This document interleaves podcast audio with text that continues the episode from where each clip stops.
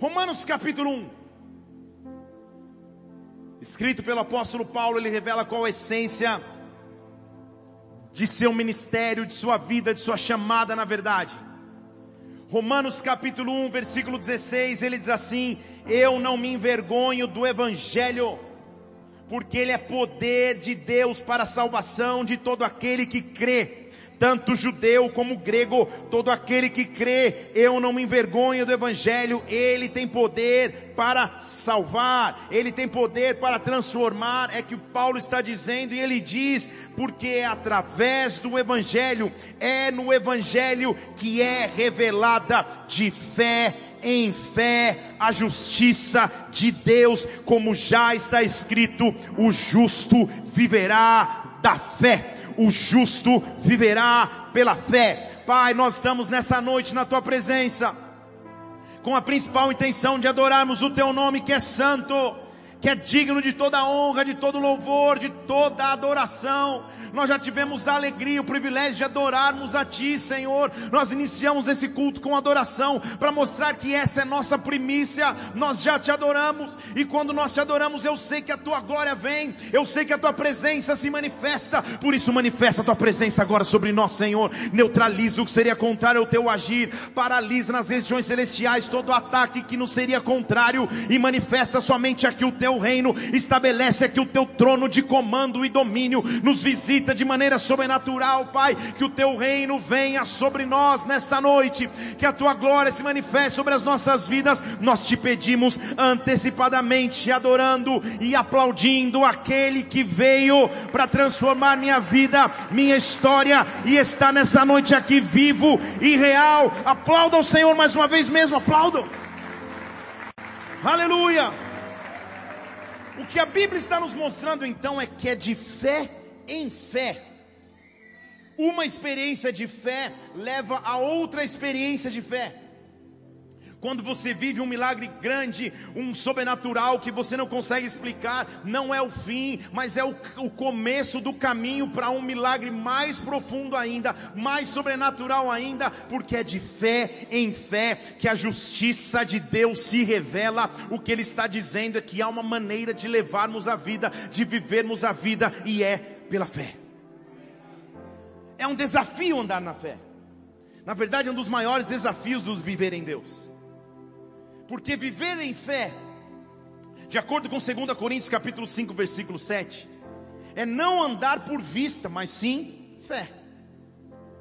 É não andar por aquilo que se vê, mas sim por aquilo que se crê. Nós vamos entrar, em, na verdade, começamos a entrar nesta manhã, na vida de um homem. Quem esteve aqui nessa manhã? Tem alguns. Na vida de um homem que foi conhecido nas Escrituras como o pai da fé. Quem seria nas Escrituras o pai da fé? A resposta é Abraão. A resposta, amada igreja, é Abraão. Quem seria nas Escrituras o pai da fé? Muito bem, me surpreende essa rapidez de respostas. Abraão, o pai da fé, e por que, diante de todos os personagens bíblicos, que nós podemos nomear José, Moisés, Davi, João Batista, o apóstolo Paulo, porque que o único personagem bíblico, ou o personagem bíblico que recebe o nome pai da fé foi esse homem. O que tem em sua vida, em sua história, que tem que nos incentivar na fé até os dias de hoje. Nós vamos durante o mês de fevereiro, tanto no culto da manhã como no culto da noite, estar numa série de pregações que eu intitulei Conte as Estrelas. Quando Deus nos pede para contar as estrelas, na verdade o que Ele está nos dizendo é caminhe pela fé e não por vista, caminhe pelo sobrenatural e não pelo natural, caminhe de forma profunda com um Deus que é profundo. Nós lembramos hoje de manhã e na verdade fomos buscar entender na matemática o porquê Abraão era temente a Deus. Por que ele seria temente ao Senhor? Você já parou para pensar nisso? Quem evangelizou Abraão? Qual foi o culto que ele participou? Onde lhe foi apresentado Deus e então ele passou a caminhar com Deus para ter tamanha fé, para ter tamanho comportamento de fé. Já parou para pensar nisso? Como já disse hoje de manhã, não vou repetir agora. Obrigado, formiga. Tamo junto, cara. Você é demais.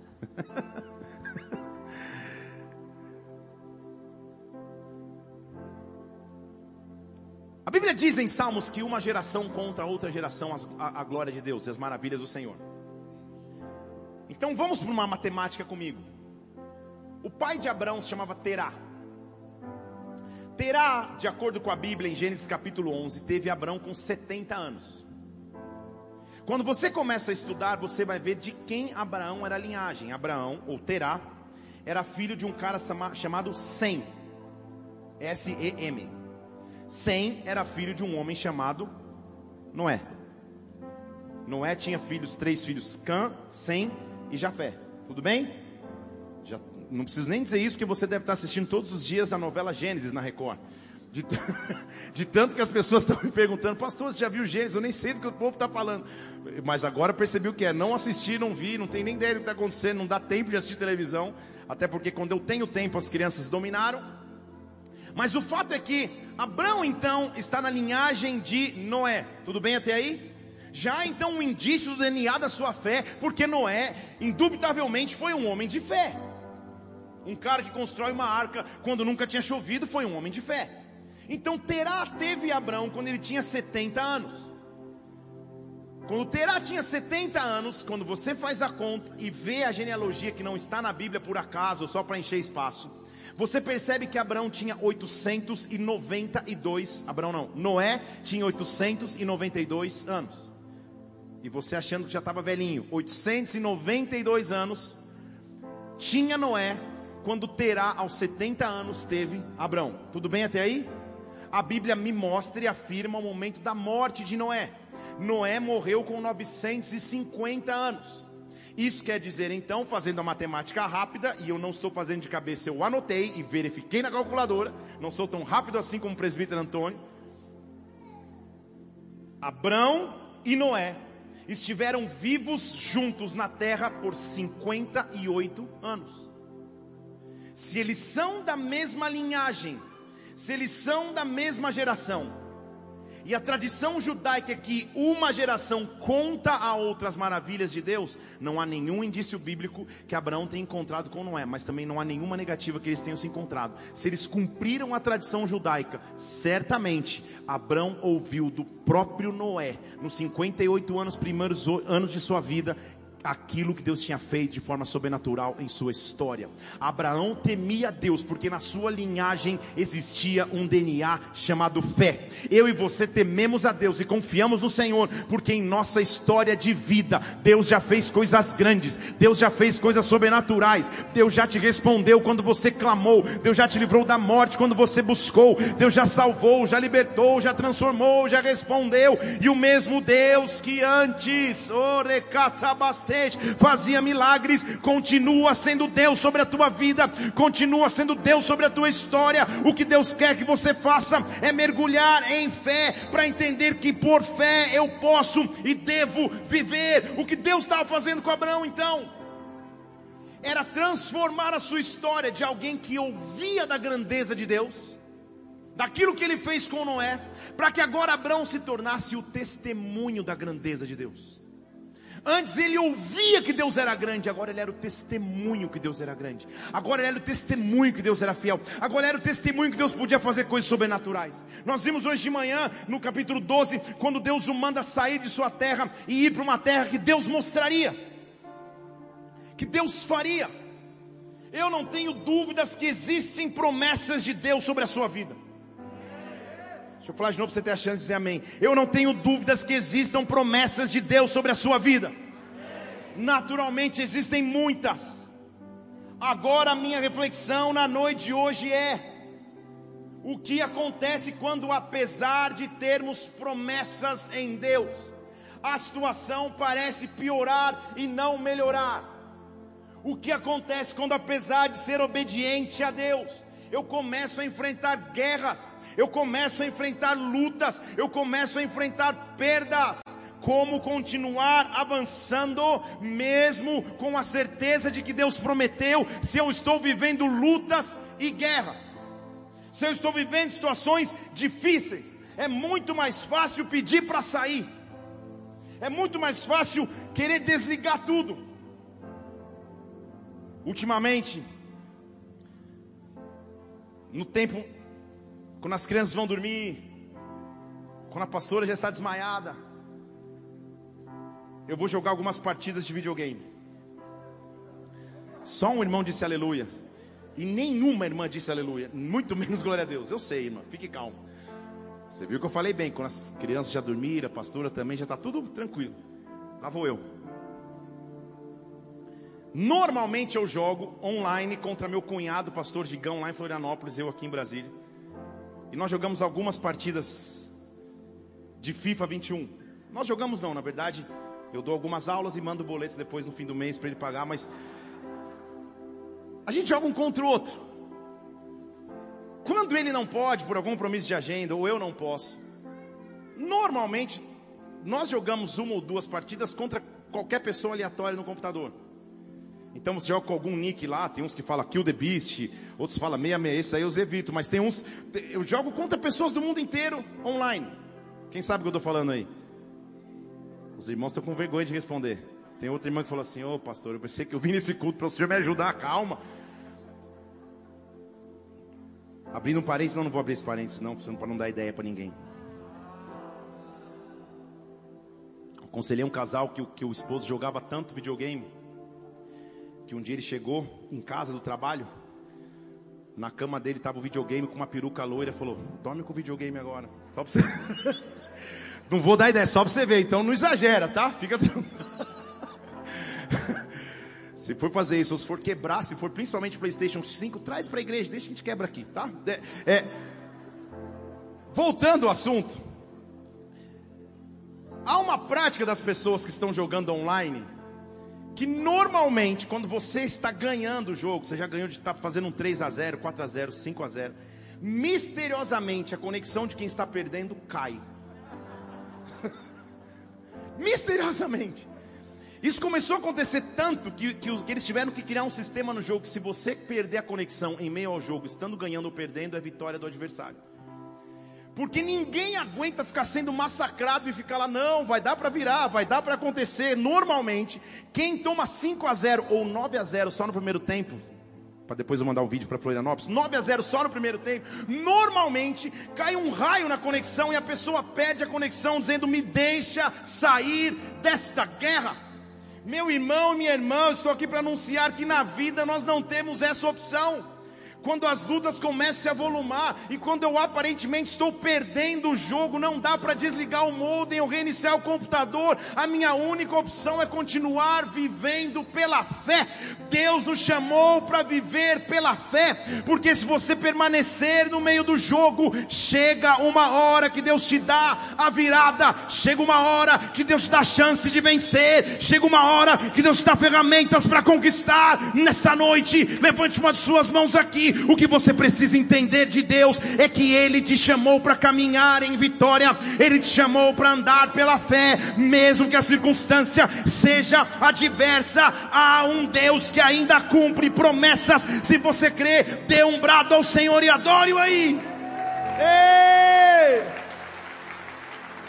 Existem momentos em que Deus tira as nossas garantias para que nós possamos depender dEle. Deixa eu falar de novo. Há momentos em que aquilo que nós nos segurávamos, Deus permite sair para que nós passemos a confiar ainda mais nele. Porque a Bíblia registra que Abraão, quando recebe a orientação de Deus, sai da tua terra e vai para o lugar que eu vou te mostrar. Ele pega Sara, seus rebanhos, seus servos, e leva consigo o seu sobrinho chamado Ló. Isso está em Gênesis capítulo 13, versículo 1. Abraão subiu do Egito para o Negueb, levou sua mulher e tudo que tinha, e Ló o acompanhava. Abraão era muito rico em gado, prata e ouro, aleluia. Tudo parecia estar dando certo, tudo parecia estar indo muito bem. Afinal de contas, não tem como dar errado, eu estou obedecendo a voz de Deus. Ele, ele que mandou levantar, Ele que mandou sair, Ele que mandou para que eu fosse. É óbvio que Ele não vai abandonar no meio da história. Eu tenho promessas para com Deus. Jamais eu passarei lutas, jamais eu passarei dificuldades. Só que tem momentos que Deus tira a nossa segurança, Deus tira a nossa garantia para que nós nos aprofundemos nele. Tem momentos que o que nos resta é a fé, e se só a fé nos resta, na verdade essa é a melhor opção que nós temos. Porque lembre-se comigo que desde o capítulo 11 de Gênesis, a Bíblia já afirma que Sara era estéril, ela não podia ter filhos. Ló era o sobrinho de Abraão. Mas na verdade, sabe o que Ló era para Abraão? A garantia. A garantia de que ele teria um sucessor. Já que eu não posso ter filhos, eu vou levar a garantia. Estão comigo aqui? Já que eu não posso ter filhos, na pior das hipóteses, como se nada der certo e uma nação não sair de mim, é minha linhagem ainda, é meu sobrinho, ele vai estar aqui para garantir. Abraão era o caminho, Ló era o caminho fácil para Abraão que Deus cumprisse as suas promessas, mas não é assim que Deus trabalha conosco. O que fazer quando, apesar de ter promessas, tudo começa a dar errado? A Bíblia manda e te dá uma orientação nessa noite. Olhe para Canaã, olhe para as promessas, contemple aquilo que Deus pode e vai fazer sobre a tua vida, porque Ele te chamou para andar por fé e não por vista. Abraão e Ló estão trabalhando, e onde eles colocam a mão, eles são abençoados, eles estão debaixo da promessa de Deus.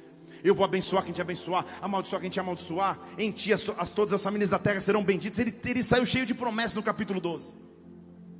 Só que ele começa o capítulo 13 indo ao Egito, explorando a terra. E eles começaram a crescer tanto, tanto, que o versículo 6 diz assim: a terra não podia sustentá-los, para que eles pudessem habitar juntos porque os seus bens eram muitos, de modo que não podiam habitar juntos. Juntos. Vou falar uma afirmação forte aqui, posso sim ou não? Eu já falaria de qualquer jeito. Nem todas as pessoas que convivem com você estão preparadas para lidar com a abundância que Deus vai trazer na tua vida. Nem todas as amizades estão ao teu lado. Nem todas as pessoas que convivem na tua história Ló, você é minha garantia, Lózinho. Lózinho, vem cá, pequeno Ló. Se tudo der errado, você é meu sobrinho, eu tenho para quem deixar minha herança. Vem cá, pequeno Ló, vem. Só que começa a crescer demais. A terra começa a ser pequena e a provisão começa a ser grande. Perceba que não era um problema de falta, era um problema de muito. Tinha muito na terra. E eles começaram a lutar, versículo 7. Houve contenda entre os pastores de Abrão e os pastores de Ló. E nesse tempo os cananeus e os perizeus habitavam na terra. O que a Bíblia está dizendo? Os cananeus e os perizeus, que deviam ser o inimigo comum, se tornaram segundo plano. E quem não deveria ser inimigo passou a ser inimigo. Quem não deveria, ou com quem eu não deveria me preocupar, com ele eu passei a me preocupar era para ser o meu legado, era para ser a minha história. Agora o olho cresceu demais, ele está querendo explorar a terra como eu exploro. Ele esqueceu quando a gente saiu, a gente não tinha nada, ao invés de desfrutarmos juntos da grandeza, agora a gente não pode mais habitar em unidade. Era a vontade de Deus para que ele pudesse abençoar Abraão por completo, que ele passasse por perdas no meio do caminho quando eu passo por perdas no meio do caminho, quando portas se fecham, quando pessoas deixam do meu convívio, talvez seja o próprio Deus permitindo para que eu prossiga em direção à bênção que Ele preparou para mim. Ló, você seria garantia, mas a minha garantia, tem que ser o Senhor. A minha garantia não é o meu emprego, não é serebacês, os contatos sociais que eu tenho, o saldo que eu tenho, conta bancária, as conexões que eu posso fazer na terra. A minha única e exclusiva garantia vem do Senhor dos exércitos, o Rei da minha vida, o Rei da minha história. Eu quero que você levante uma de suas mãos aqui. Talvez você tenha vivido um, um período de perdas, de contendas, de lutas, de ausência de paz. Mas nessa noite Deus vem te dizer: olhe para Canaã, olhe para Canaã, olhe para Canaã, porque eu ainda tenho promessa sobre ti, eu ainda tenho promessa sobre a sua vida. Abraão caminhava debaixo de uma promessa específica. Ao sair para visitar ou para habitar numa terra que nem ele sabia qual seria, ele saiu debaixo de uma condição. Deus o havia dito: "Se tu uma bênção". Nós vimos isso hoje de manhã. Seja você uma bênção. Ele colocou um selo sobre Abraão e disse: Onde você for, você vai ser abençoado. Onde você for, a bênção de Deus estará sobre ti. Bênção no hebraico que ele colocou sobre Abraão significava abençoar, exaltar e prosperar. E além disso, trazer paz. Abençoar, exaltar, prosperar, trazer paz. Abrão, onde você estiver, minha bênção estará sobre você. E a pergunta de Abrão podia ser então, Deus, por que, que a contenda entrou na minha casa? Porque a luta entrou na minha casa? Porque a confusão entrou na minha casa? Porque eu estou aparentemente sofrendo perda, Senhor. Eu estou sendo obediente a Ti. Eu obedeci a Tua voz. Eu quis cumprir a Tua vontade. Agora dentro da minha própria casa, o meu sobrinho contende comigo. O que está saindo do plano natural? O que, que tira a perfeição da promessa de Deus de nossas vidas?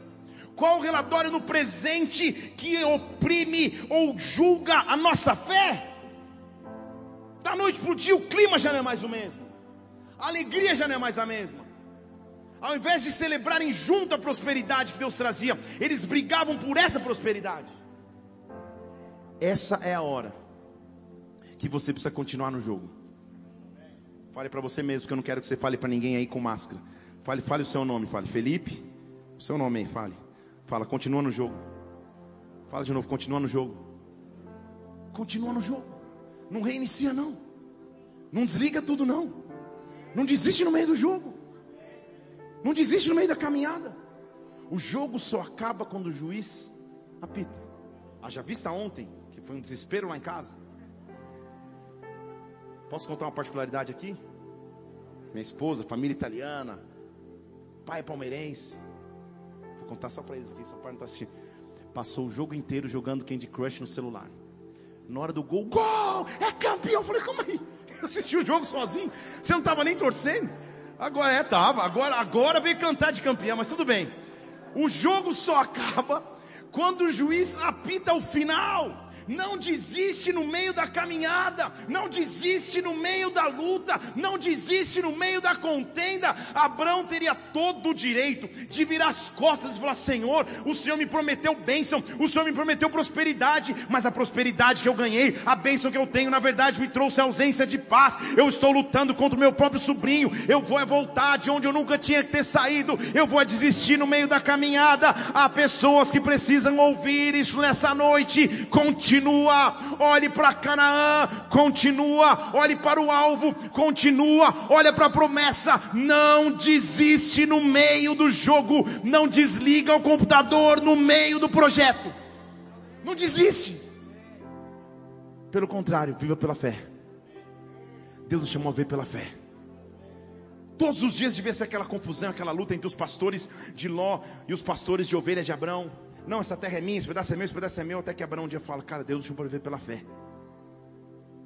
E quando eu saí da minha terra, eu não tinha nada de terreno. Eu tinha possessão, tinha animais, saí com eles, mas eu não tinha possessão de terra.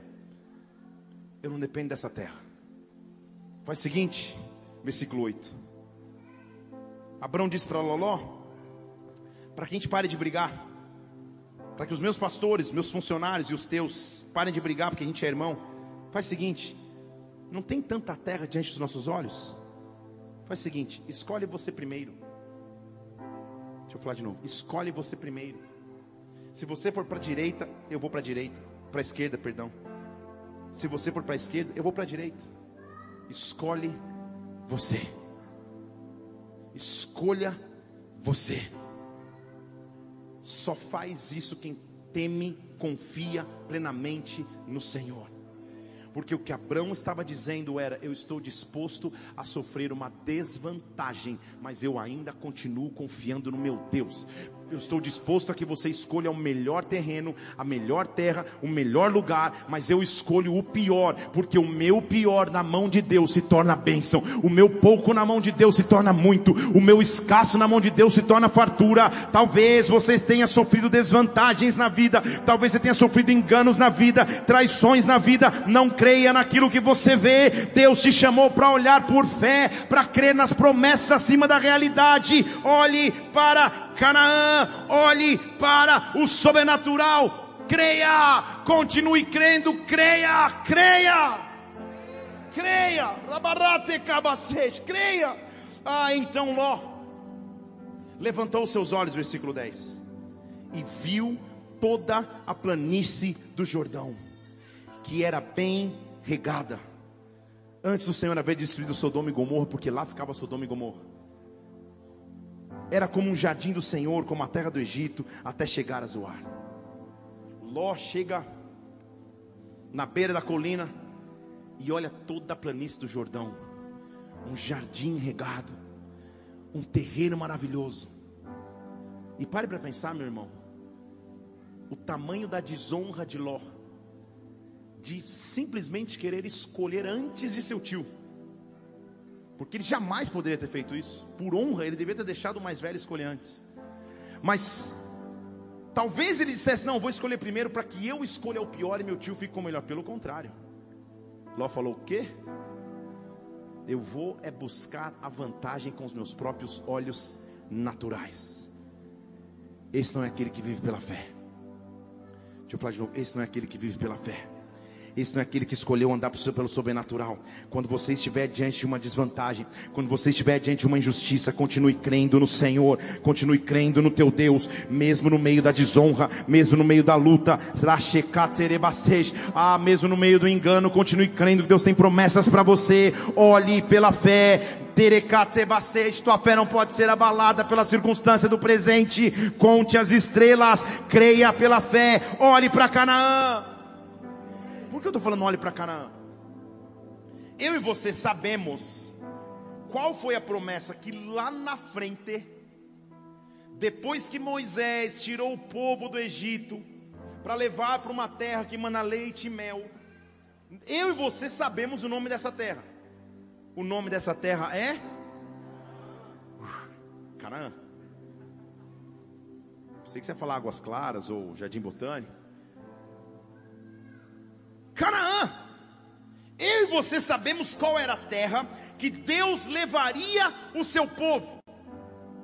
E na hora da escolha, Abraão aceita tomar uma desvantagem no presente, porque vivia pela fé do Deus que cuida do futuro.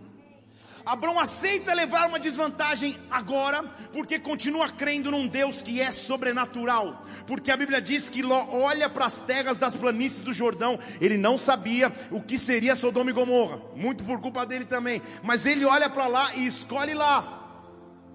E olha lá, ele olha pela primeira vista, bate os olhos e fala: Que maravilha! Abraão não tinha nenhuma outra opção de escolha a não ser eu vou para o lado oposto de onde ele escolheu mas olha exatamente para onde Deus manda Abraão.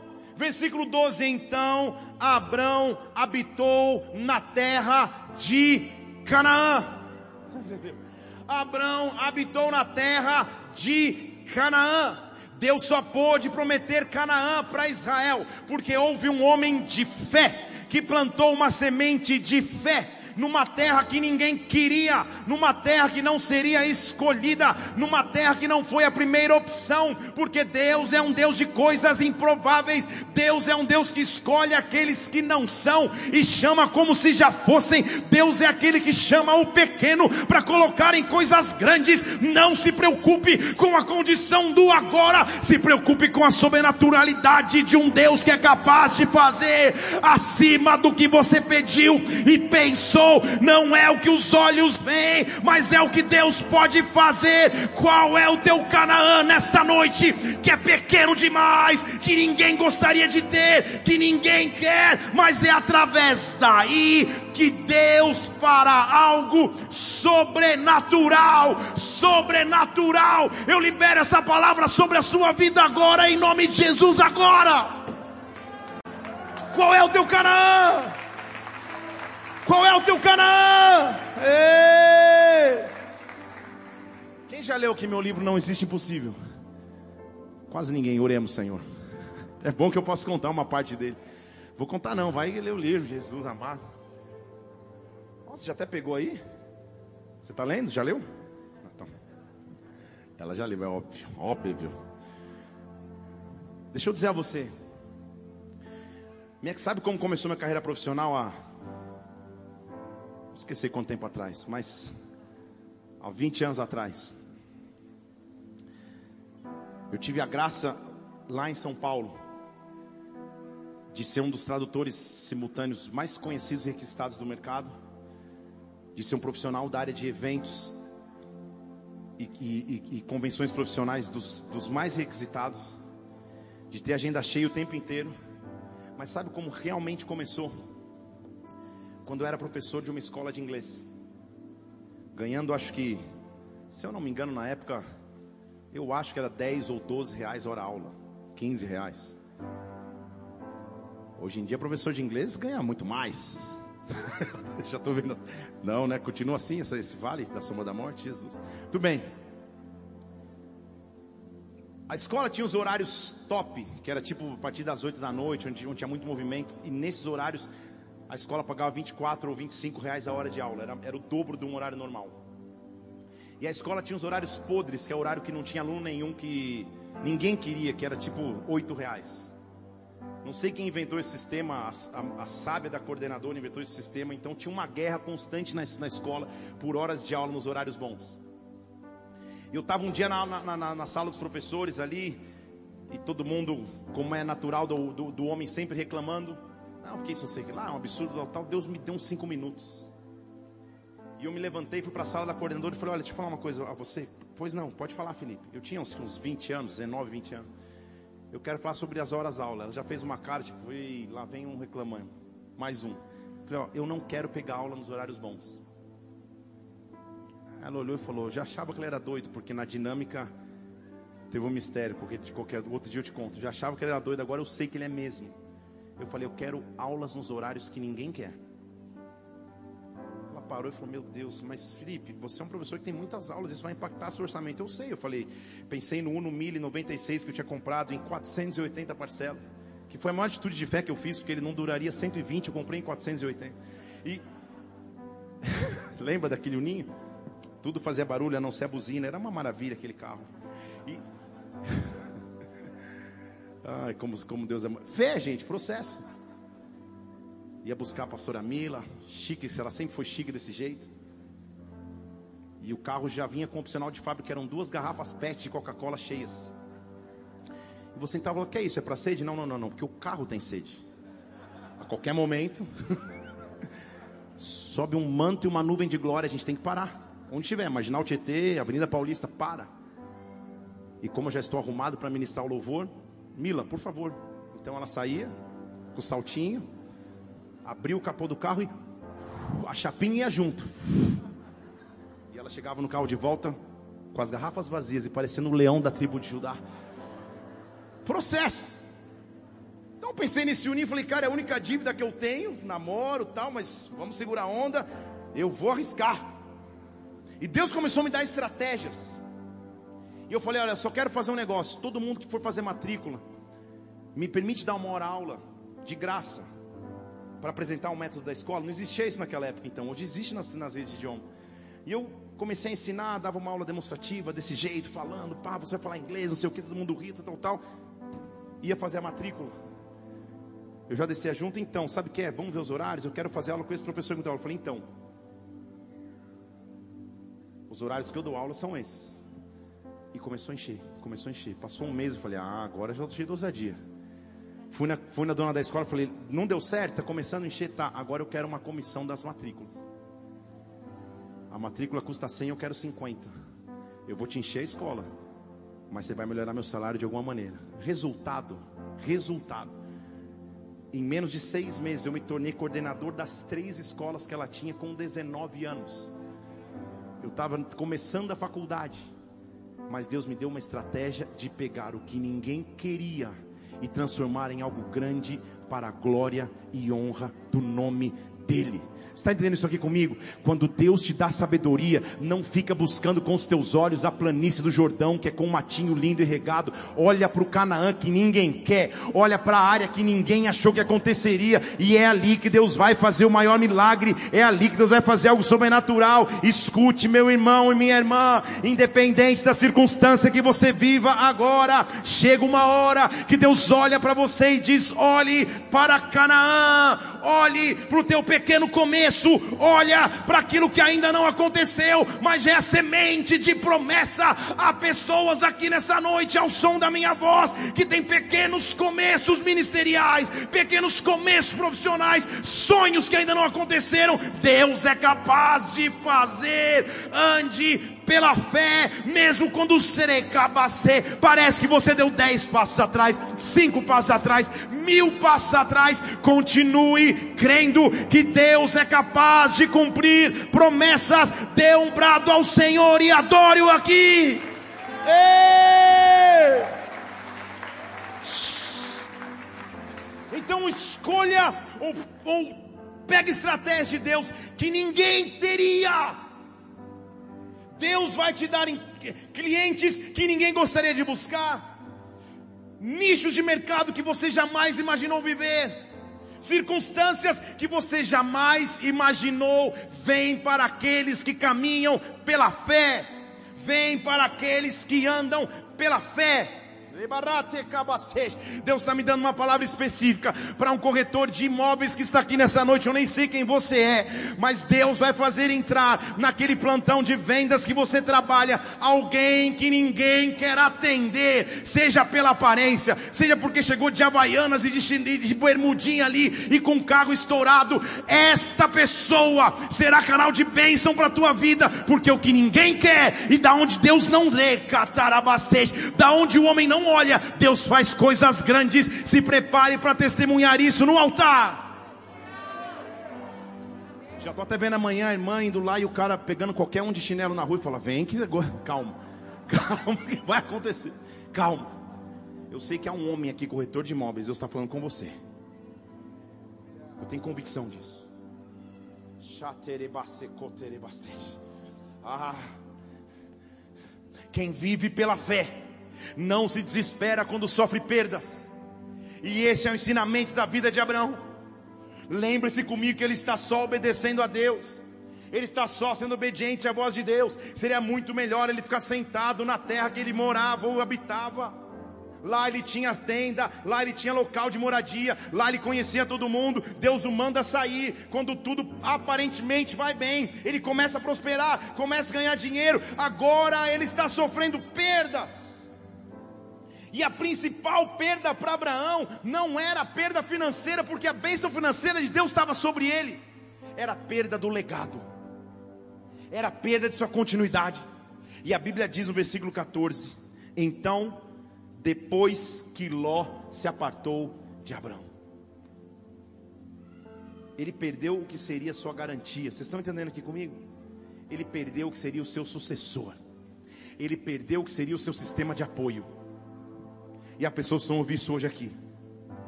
Se o teu sistema de apoio for embora, se você tinha coisas garantidas que não aconteceram, o que Deus vai prometer sobre ti não vai te fazer ter nem tempo de chorar pelo que foi. Não vai te fazer nem ter tempo de chorar por aquilo que passou, pelas perdas que aconteceram. Ah, se você crê em Deus, versículo 14, é no momento de maior luta, é no momento de maior perda, é quando Ló está indo embora para um lado, Deus diz: levanta os olhos, não fique com a cabeça baixa, olhe para a terra de Canaã, porque o lugar onde você está, do norte para o sul, do oriente para o ocidente, toda a terra que os teus olhos conseguem ver, eu vou dar, versículo 15, a ti e a tua descendência para todo sempre. Abraão, você está debaixo de uma promessa. Levanta os teus olhos e ao invés de olhar para o que você perdeu, ao invés de olhar para o que o inimigo levou embora, contempla a tua Canaã, porque na tua Canaã, aonde os teus olhos puderem chegar, eu posso te dar esta terra, não só a você, mas para os teus descendentes, para todo o sempre. Você hoje, Abraão, pensa que não pode ter descendentes, mas até isso eu vou trazer através de ti. Então simplesmente creia, simplesmente creia, abra os teus olhos e olha para Canaã, olha para Canaã, olha para Canaã, não para de crer. Você está debaixo de uma promessa, você está debaixo de uma promessa. Creia, creia, oh, creia.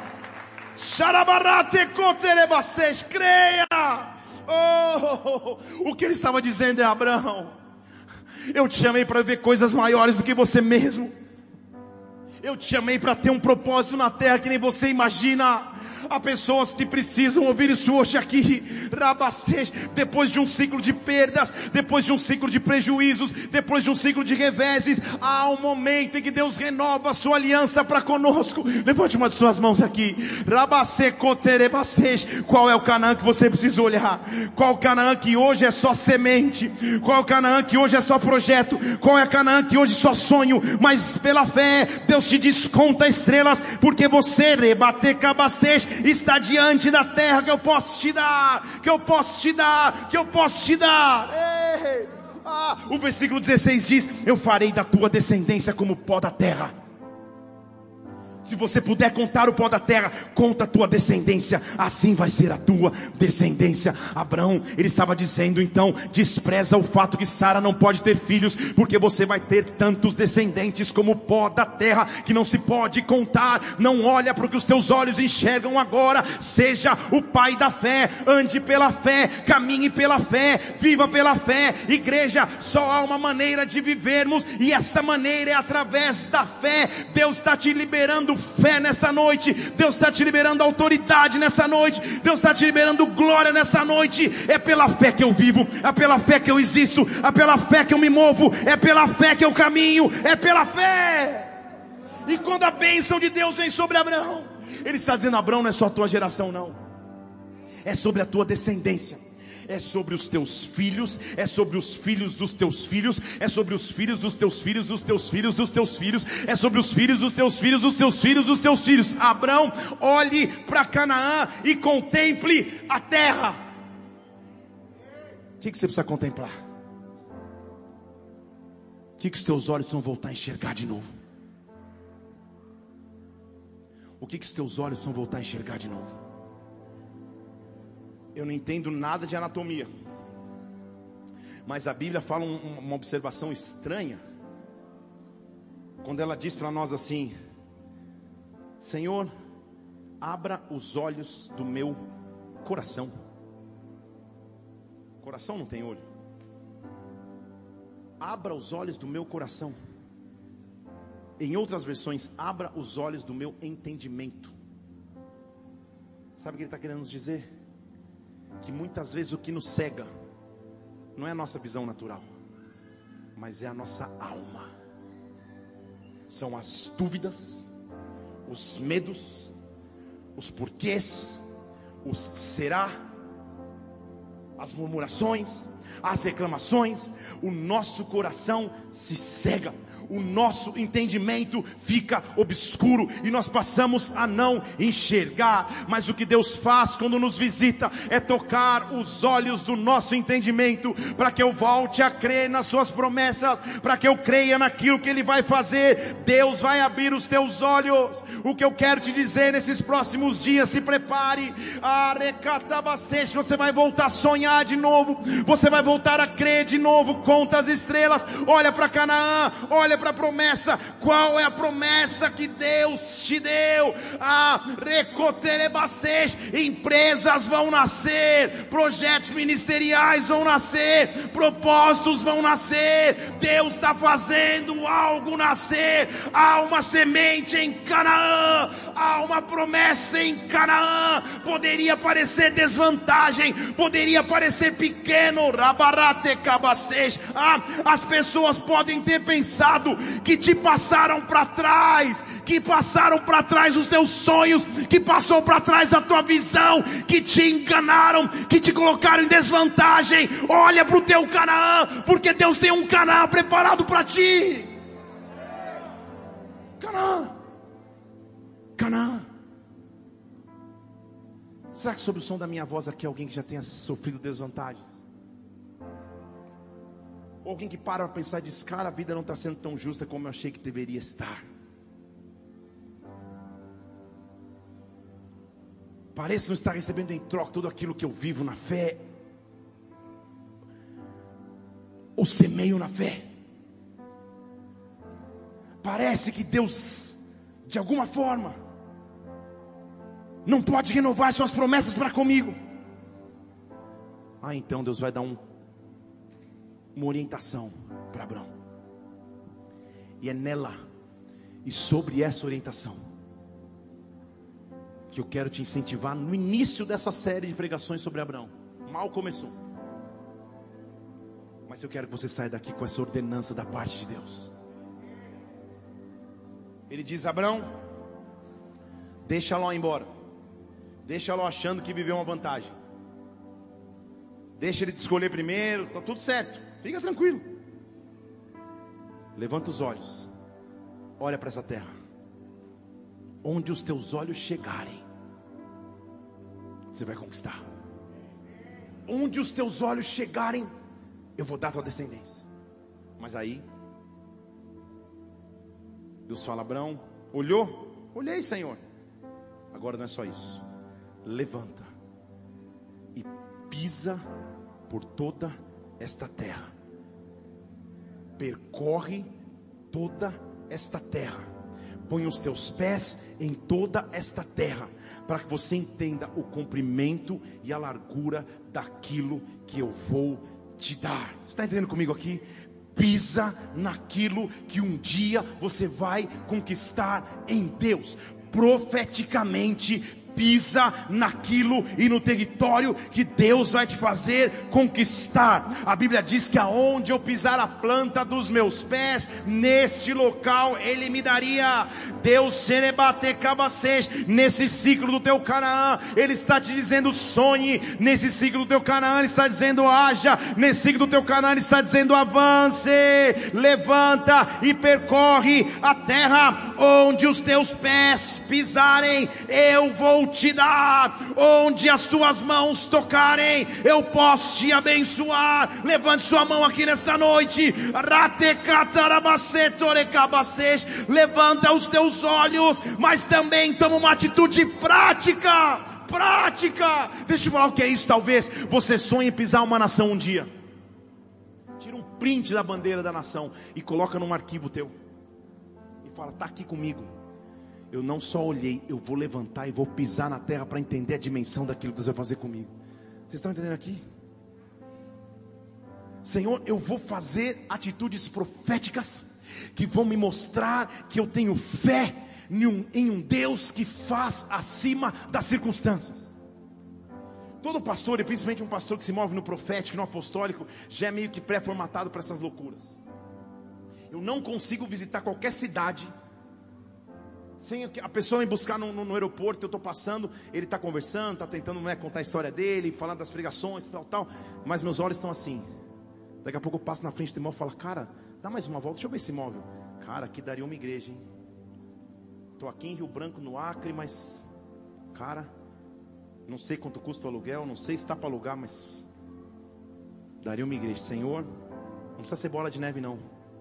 Abre uma igreja nesse imóvel aqui. Como você acha que a gente está nesse prédio? Que foi alugado sem ter faixa para alugar.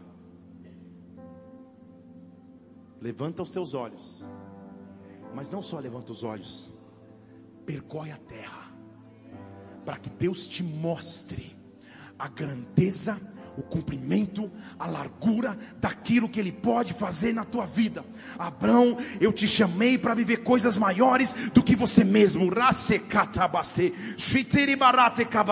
Eu não sei qual atitude de fé você precisa tomar, mas uma coisa eu posso te dizer: quem anda pela fé vive o sobrenatural de Deus. Quem anda pela fé vive de forma grande aquilo que Deus prometeu. Há uma pessoa ao som da minha voz que você é casado, vocês não podem ter filhos e o problema na medicina não está na mulher, mas a contagem de espermatozoides do homem é baixa. Eu Deus está multiplicando a tua semente e dizendo você é capaz de gerar. É óbvio que eu não vou pedir para você se identificar aqui. É óbvio. Mas eu preciso liberar palavras que Deus traz. Estão aqui comigo? Vocês estão aqui comigo? Há uma pessoa aqui nessa noite esperando a resposta de um processo judicial que mudaria a tua realidade financeira. Eu estou vendo a mão de Deus de justiça vindo sobre ti, acelerando processos em cima de uma mesa. E se prepare, porque 2021 é o ano da resposta que Deus tem sobre ti nesta área. Levanta os teus olhos para Canaã, levanta os teus olhos para Canaã e contempla a terra que Deus te deu. Ei! Qual é o teu Canaã? Qual é o teu Canaã? Qual é o local que você precisa pisar a planta dos teus pés e dizer: Senhor, talvez o teu Canaã seja a cura dos teus filhos, talvez o teu Canaã seja a salvação dos teus familiares, talvez o teu Canaã seja aprovação numa prova de concurso. Eu não sei o que é Canaã para você, que hoje você só consegue enxergar de longe. Deus te dá autoridade para contar estrelas, para andar pela fé, para de forma sobrenatural, nesta noite, começar a declarar pela pela fé, eu estou dizendo: chegou a hora, eu estou dizendo: chegou o momento, a Canaã é tua, a promessa pertence a você, creia. Creia, Rabarate Kotereshe Katabastej. Ei! Ei! Oh!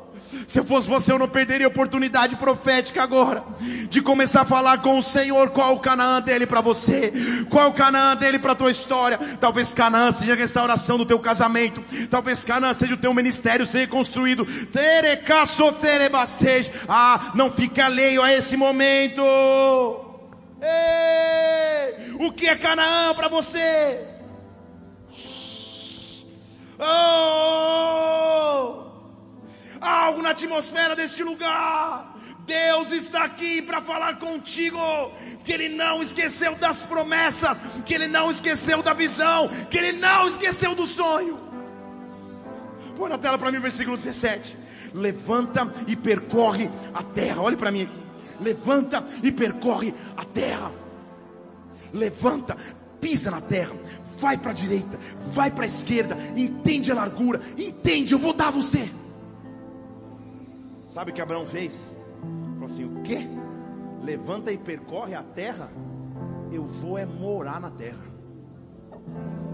Versículo 18 diz que então Abraão pegou as suas tendas e habitou na terra de Hebron. No próximo culto dessa série eu vou falar o que é Hebron. Ele pegou as tendas e falou: Cara, é, é para é entender o que é a promessa. Eu vou é morar na promessa. Eu vou é morar naquilo que Deus me prometeu. Eu vou é já habitar pela fé numa terra que um dia vai ser minha e do meu povo. Naturalmente eu não posso gerar vida. Naturalmente minha esposa é estéreo. Naturalmente eu acabei de ver a minha família ser separada. O meu sobrinho me desonrar. Eu passar desvantagens e pisar numa terra que ninguém quer. Mas espiritualmente os meus olhos continuam vivendo pela fé. Espiritualmente eu continuo vivendo em esperança. Há um pedido pedido nessa noite, Deus, para você.